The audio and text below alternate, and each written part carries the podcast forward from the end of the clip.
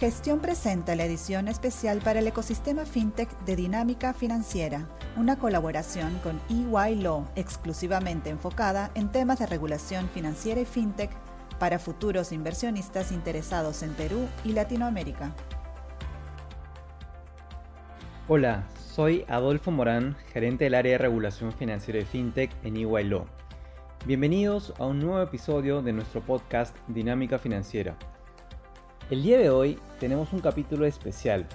en el que comentaremos sobre una norma que constituye el primer paso en lo que respecta a la regulación del sector de criptoactivos en el Perú.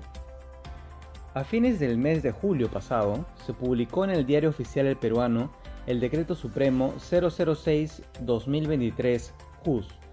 que incorpora al listado de sujetos obligados a reportar información a la Unidad de Inteligencia Financiera a los proveedores de servicios de activos virtuales. Con la publicación y entrada en vigencia de este decreto supremo, aquellas personas y empresas dedicadas a proveer servicios relacionados con activos virtuales, que comprende a los criptoactivos o tokens en general,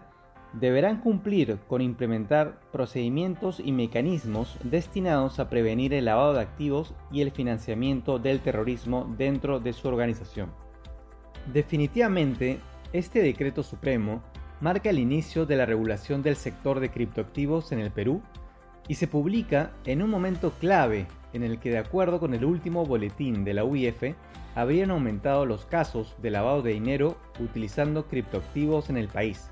según se recoge de la encuesta nacional de riesgos de lavado de activos realizado por la Superintendencia de Bancas, Seguros y AFP.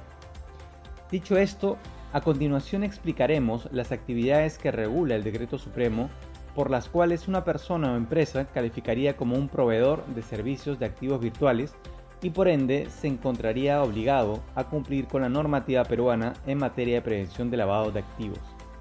Para ello, es importante antes entender que esta incorporación de los proveedores de servicios de activos virtuales a la regulación de prevención de lavado de activos no es un hecho aislado, sino que constituye el resultado del estudio de la evolución de este mercado por parte de la Unidad de Inteligencia Financiera de la Superintendencia de Bancas, Seguros y AFP, como se puede apreciar de los informes y comunicados emitidos por esta superintendencia en los últimos años. Asimismo,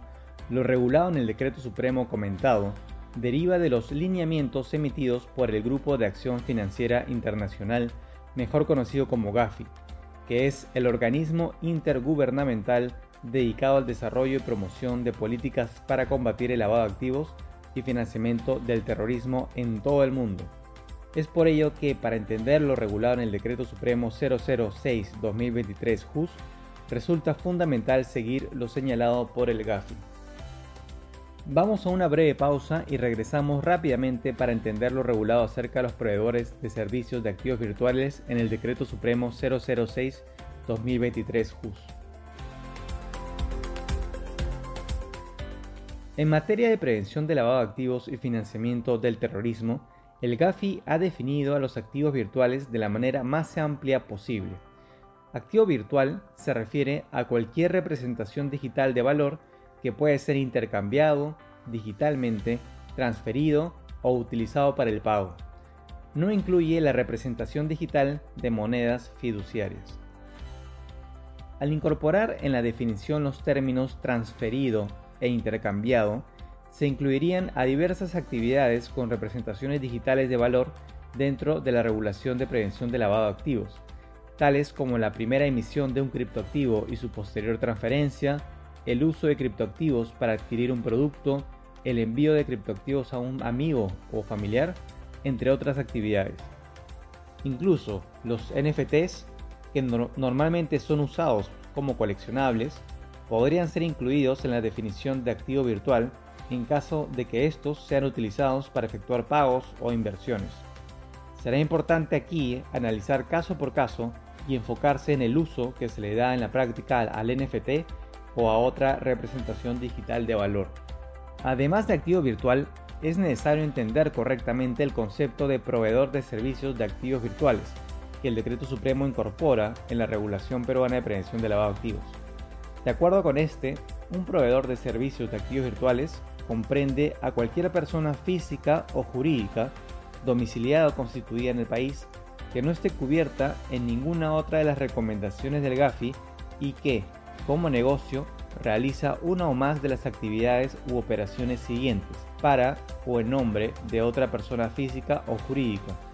Primero, intercambio entre activos virtuales y moneda fiat o de curso legal. Segundo, intercambio entre una o más formas de activos virtuales. Tercero, transferencia de activos virtuales. Cuarto, custodia y o administración de activos virtuales o instrumentos que permitan el control sobre activos virtuales. Y quinto, la participación y provisión de servicios financieros relacionados con la oferta de un emisor y o venta de un activo virtual. En primer lugar, la definición de proveedores de servicios de activos virtuales solo aplica a entidades que no estén ya cubiertas por las recomendaciones del GAFI. Así, por ejemplo, un banco que tenga operaciones con activos virtuales no calificaría como proveedor de servicios de activos virtuales debido a que ya se encuentra cubierto por las recomendaciones del GAFI y se le aplica otra regulación de antilavado. En segundo lugar, respecto a que realiza una o más de las actividades u operaciones a favor o en nombre de otra persona, es importante entender que cuando se señala realizar, se incluye tanto a la provisión directa del servicio por parte de una entidad como también a la facilitación del servicio,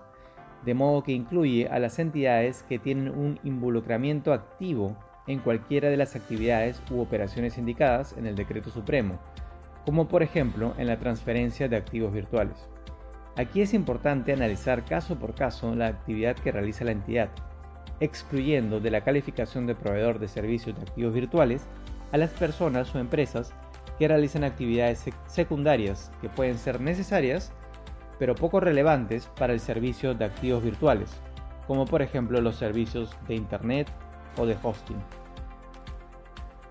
En tercer lugar, la frase como negocio hace referencia a que se excluye del alcance de esta norma a las entidades, sean personas o empresas, que realizan las actividades con activos virtuales de manera muy inusual o sin propósitos comerciales, como cuando alguien le intercambia criptoactivos a un amigo por única vez. Finalmente, la frase para o en nombre de otra persona física o jurídica se refiere a que las actividades con activos virtuales se realizan para un tercero dentro de la ejecución de un servicio de activos virtuales. Por lo tanto, la transferencia o intercambio de activos virtuales de manera interna dentro de una organización no sería una actividad que llevaría a la calificación de proveedor de servicios de activos virtuales. Con esto finalizamos este primer episodio relacionado a los proveedores de servicios de activos virtuales. En el siguiente episodio explicaremos las 5 actividades u operaciones con activos virtuales por las cuales una persona o empresa calificaría como proveedor de servicios de activos virtuales. Gracias por escucharnos y los esperamos en el próximo episodio, nuevamente aquí en Dinámica Financiera, una colaboración entre gestión.p e Law.